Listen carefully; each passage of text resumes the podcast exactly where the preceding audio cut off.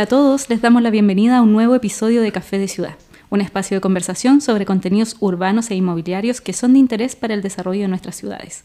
Hoy conversaremos con nuestros panelistas Esteban González, Rodrigo Aravena y David Briones sobre Orbital Sur, la nueva autopista que conectará las rutas 5 y 78 por el sector de Camino Lonquén. Esta obra contempla 24 kilómetros que recorrerá Peñaflor, Calera de Tango y San Bernardo, beneficiando a más de 480.000 personas. El MOD ha recibido tres ofertas para la construcción, lo que involucra una inversión de más de 500 millones de dólares. Hola, ¿cómo están? Esta sí que es una excelente noticia, ¿o no? Hola Bernardita, ¿qué tal? ¿Cómo están? Hola, Bernardita. Gran inversión en infraestructura pública. Así es. Bueno, esto, esta es, yo diría, el 25% de lo que es el proyecto de anillo orbital, un proyecto que debe tener tranquilamente unos 25 años, que es un, un, proyecto surgido a partir de un análisis y diagnóstico de principios de los años 90 de Marcial Echeñique Estoy haciendo historia, pero, pero partamos por esa base. En donde se diagnosticó que este era el gran anillo que venía a continuación de Américo Vespucio, la circunvalación mayor de, Santiago hacia el futuro.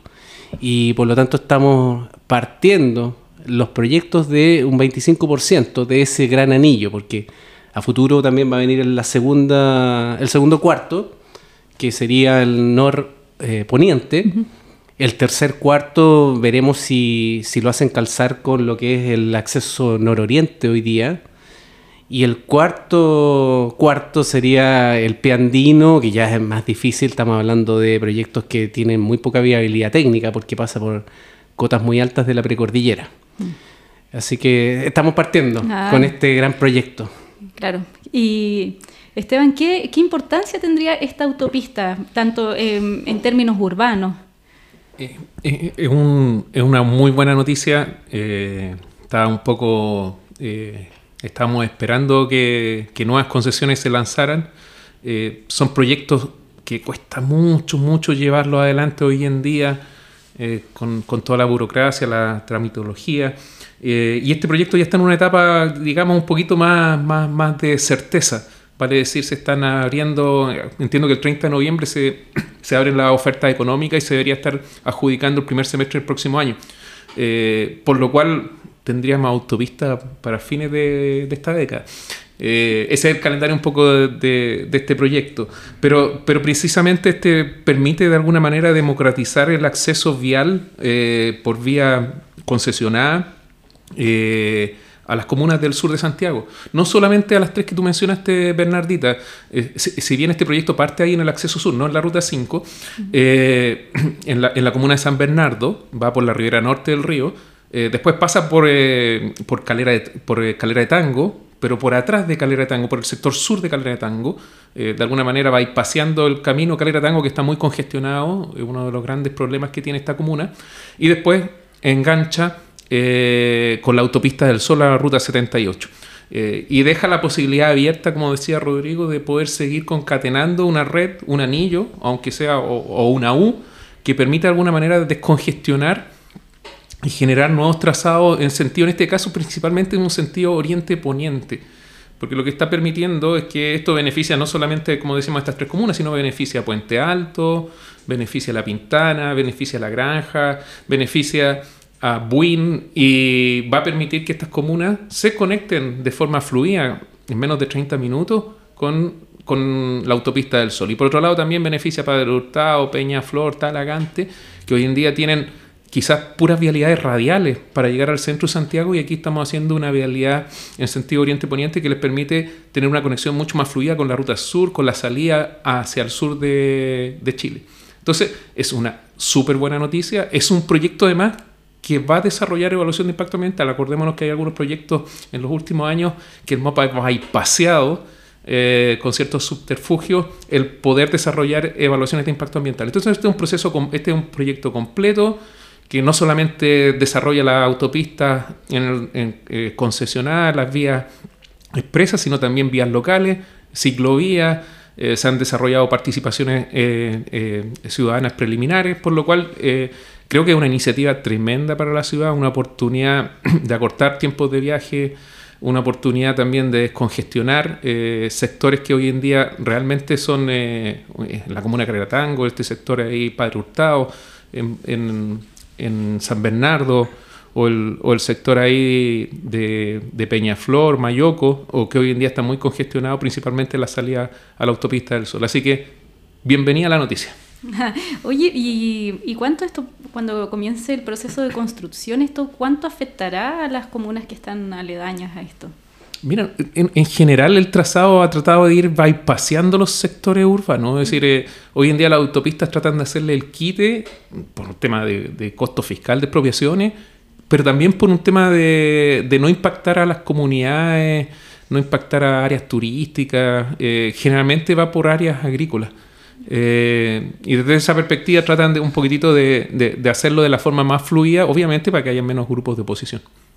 Claro.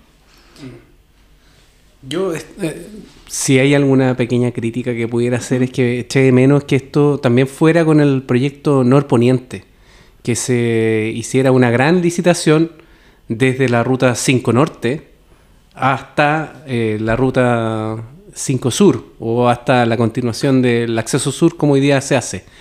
Porque eso habría significado un gran beneficio en términos de descongestionamiento de la carga por Américo Vespucio. Hoy en día hay mucha carga que parte en Quilicura eh, o Lampa y tiene que tomar el anillo Américo Vespucio para irse al sur de Chile y este, y este proyecto va a tomar esa, esa carga y la podría haber llevado hacia el sur de Chile a través del anillo orbital poniente completo, la U que menciona Esteban. Ese habría sido ya eh, eh, definitivamente una, una gran obra y que habría significado una mejoría notable en términos de tiempo-distancia para los usos residenciales o los usos de los vehículos livianos y mucho también para los vehículos de carga. Los vehículos de carga en este, en este proyecto, los vehículos de carga son minoritarios y de gran beneficio principalmente a lo que es la actividad industrial que está en Puente Alto, La Pintana. Esa zona que, el PRM se lo determina como zona industrial exclusiva ha tenido un, un, proceso bastante poco, yo diría poco atractivo para la actividad industrial porque precisamente tiene problemas de accesibilidad eh, a través de carreteras. Y este proyecto lo, va a beneficiar bastante. Ahora, Rodrigo, lo que tú mencionas respecto a la orbital norte es un proyecto que está en etapa de estudio por parte del MOP, no es un proyecto olvidado, hay que tenerlo eso en consideración. Claro, yo creía que iba a ser un solo paquete, de un, solo proyecto. a lo mejor lo dividieron para disminuir la, los el riesgo de inversión. Los riesgos de inversión. además que el proyecto norte tiene eh, sendas obras de túneles. Acuérdate que pasa ahí en el sector de Puahuel, por el valle el, por, el, por el Valle de los Aguirre. Vale decir, tiene que, tiene que pasar por túneles en ciertos sectores, por lo cual es una obra más cara. Pero es una obra de carácter muy importante. Acuérdate que esto no, por lo menos el, anillo norte, lo que va a permitir es descongestionar camiones que vienen desde los pasos de los Libertadores y que se empalman después ya sea por la ruta 68 o la 78, vale decir a los puertos. Eh, por lo cual también es una obra que está que es de alto interés público. Eh, yo creo que parte de lo que de las obras más importantes en infraestructura vial son estos dos estos, estos, estos, dos, tramos estos dos tramos de este mm. anillo así que yo, yo, creo que si es que todo marcha bien si es que tenemos un poquito de cordura en este país esto podría ser eh, un proyecto que se vaya consolidando en el mediano plazo mm. y David cómo, cómo vienen las etapas de este proyecto ¿Cómo, ¿Cómo sería ahora? Sí, yo quería aportar algo em, respecto como a las conexiones que, futuras que se van a generar. Em, tengo mis dudas respecto como a, quién va a, beneficiar más, si a sectores industriales o a sectores habitacionales. Eh, no hay que olvidar que las conexiones principales que genera esta orbital es em, la ruta 78, que es el que conecta con el principal puerto de Chile, que es San Antonio, ¿ya?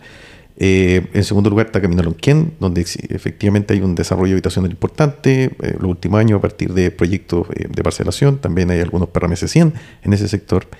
Eh, después está el enlace con la ruta 5, ¿cierto? Que va a comunicar con Buin inmediatamente. De hecho, hay una urbanización, ¿cierto? De, de la costanera norte del, río Maipo, ¿cierto? de la costanera, que va a conectar, ¿cierto? Con el sector sur, que es otro proyecto que hoy en día se está ejecutando, que es la costanera sur del Maipo. Y por último, teníamos la conexión más importante, ¿cierto? Con el acceso sur. Entonces, yo creo que todos los trazados, o, sea, eh, o, los diferentes eh, tramos, ¿cierto? de, de este proyecto tienen diferentes vocaciones, pero lo que puede generar esto es que se dinamicen o se reconviertan algunos sectores.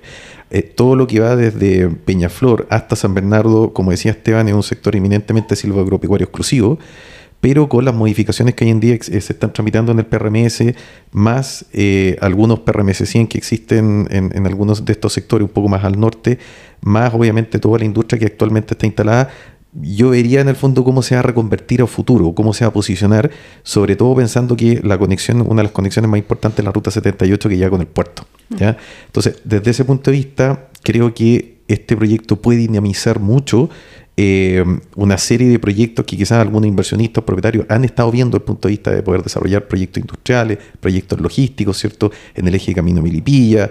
No hay que olvidar que también se va a cruzar ahí con el eje del Melitren, ¿cierto? Justo ahí en, cuando llega Peñaflor, la estación Mayoco. Entonces, es algo interesante que hay que ver cómo esto va avanzando de la mano con las normativas, con los cambios del Plan Regulador Metropolitano de Santiago y cómo se puede ir dinamizando todo este sector que eminentemente hoy en día agrícola. Eh, uno de los grandes temas de las áreas agrícolas es que nos hemos ido quedando un poquito atrás respecto a otras regiones eh, vecinas, ¿cierto? Como la región de O'Higgins o, la región, ¿cierto?, de Valparaíso, del punto de vista de poder desarrollar nuestra área agrícola. ¿Ya? Hay un tema de crisis climática, ciertamente, que obviamente le ha pegado mucho más a, las regiones que están más al norte y que hoy en día nos está pegando a nosotros. Y ahí, desde, este, desde ese punto de vista, tenemos que pensar cómo reconvertimos aquellos sectores que, desde el punto de vista productivo, agrícola, ya no son óptimos para poder seguir desarrollándose. Ahí tú tocaste un tema fundamental, David, porque eh, si no reconvertimos, si no somos como planificadores conscientes de que una infraestructura cambia radicalmente la cara del territorio, eh, nos vamos a quedar con autopistas que pasan al lado de, de, lechuga. o frutales. o zanahorias, como le gustan a Rodrigo.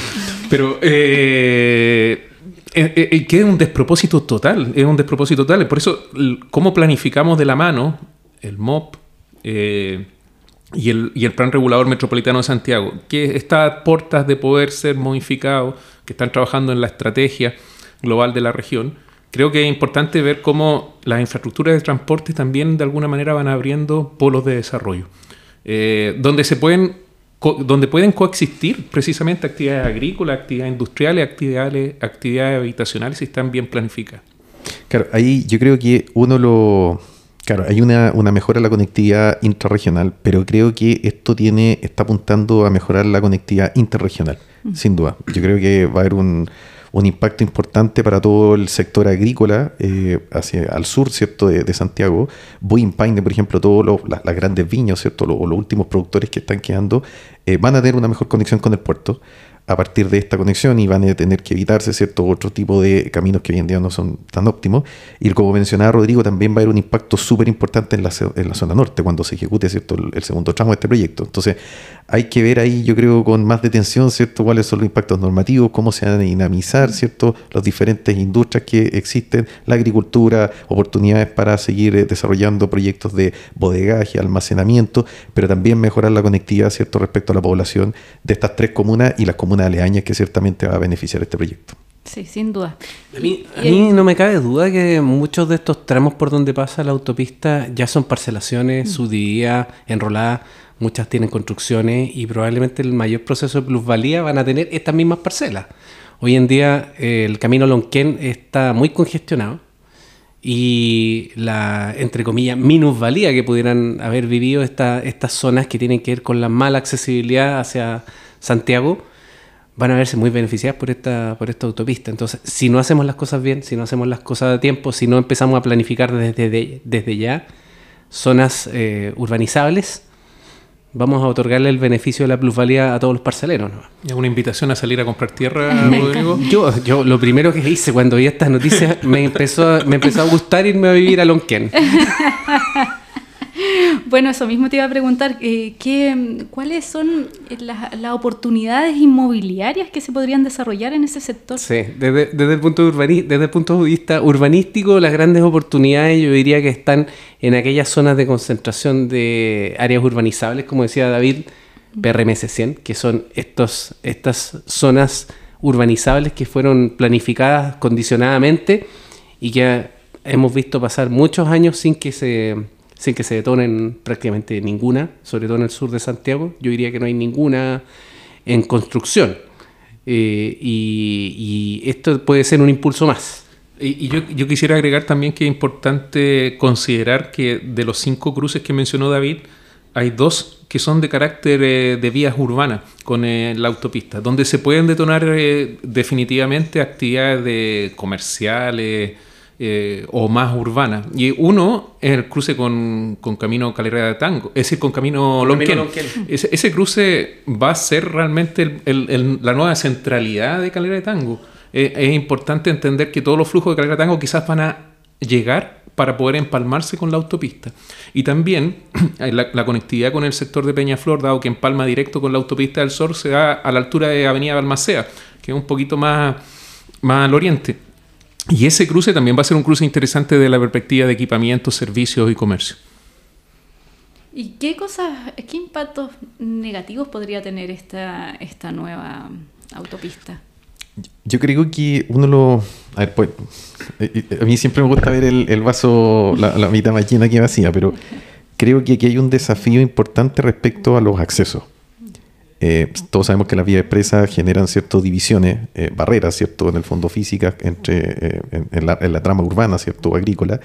Y yo creo que tiene que ser bien pensado el tema de los accesos a los proyectos que actualmente existen, como decía Rodrigo, eh, porque tal, o sea, se va a generar sí o sí esta barrera, pero en la medida que existan cierto tipo de accesos eh, diferenciados, sobre todo para las localidades, cierto o centros urbanos, va a permitir una mejor integración o, una, o que permee de cierta forma la ciudad o las áreas agrícolas de un sector a otro. Cuando se generan estos proyectos y no se generan los accesos necesarios, finalmente es, un, es una barrera, ¿cierto?, que divide la ciudad, que no genera una mayor integración y que finalmente se genera una serie de, de minusvalías o afectaciones negativas, ¿cierto?, en, su entorno. Ahora, desde esa perspectiva, el, proyecto contempla mucha red vial local. Eh, además de estos cinco enlaces, eh, hay por lo menos seis o siete eh, pasadas de caminos caminos rurales, como Camino Barrancón u otro. Entonces, no, no- no como dice David, esto es una barrera, sí o sí, porque son generalmente trincheras o están en taludes y te generan eh, problemáticas de accesibilidad entre dos sectores de una misma comuna muchas veces.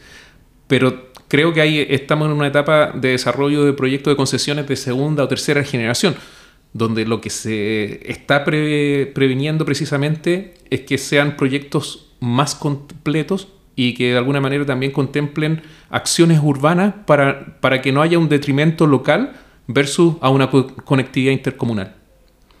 Mira, Claro. si, si vamos hoy día, este fin de semana, vamos a dar una vuelta por Peñaflor, por Calera de Tango, por toda esa zona, existe una imagen de ruralidad muy fuerte. Eh, los cruces están, son todos a nivel. En la esquina hay gente vendiendo, vendiendo cacharros de grea, artesanías y, y- y en, por todas partes eh, la imagen de ruralidad en torno a Santiago eh, persiste. De hecho, hay una zona patrimonial muy interesante en ese cruce que es la antigua casa de Calera de Tango, los jesuitas, que conozco personalmente. Y cuando este proyecto yo lo veo en las imágenes virtuales, veo que va a transformar totalmente esa imagen de ruralidad. Eh, y va a hacer la parte de lo que es el Santiago Metropolitano. Es decir, este proyecto definitivamente va a integrar todas esas zonas que son externas y son prácticamente de carácter rural en torno a Santiago a la gran metrópolis. Y yo creo que eso es el principal cambio de carácter que van a tener esta, esta zona. Claro, un gran desafío cultural también. Totalmente. integrar a, las- a las comunidades también a, a toda esta, a esta nueva propuesta. Así es. Ahora, grandes metrópolis a nivel internacional, no sé, París, Ciudad de México, contemplan estos segundos anillos radiales. No, no, esto no, es un invento de un día para otro. Es decir, son necesarios este tipo de infraestructuras precisamente para consolidar la red vial, para sacar los camiones más afuera de los radios urbanos Y, y para mejorar precisamente esa accesibilidad que de, de muchos flujos que no es necesario que entren a la ciudad. Esto es lo que permite, este es un bypass, ese, ese es el concepto. Es decir, cuando uno dice, oye, pero ¿por qué más autopista? ¿Por qué más autos? No, si aquí precisamente lo que queremos es descongestionar de autos. A veces tener más trama vial también significa eso, que los flujos sean más eficientes. Y si son más eficientes, hay menos metros eh, de recorrido lineales. Eh, que creo que es una arista importante de entender. Algo, que- algo que este proyecto le aportaría mucho sería un circuito de ciclovía, porque eh, eh, es una zona que se ocupa mucho la bicicleta.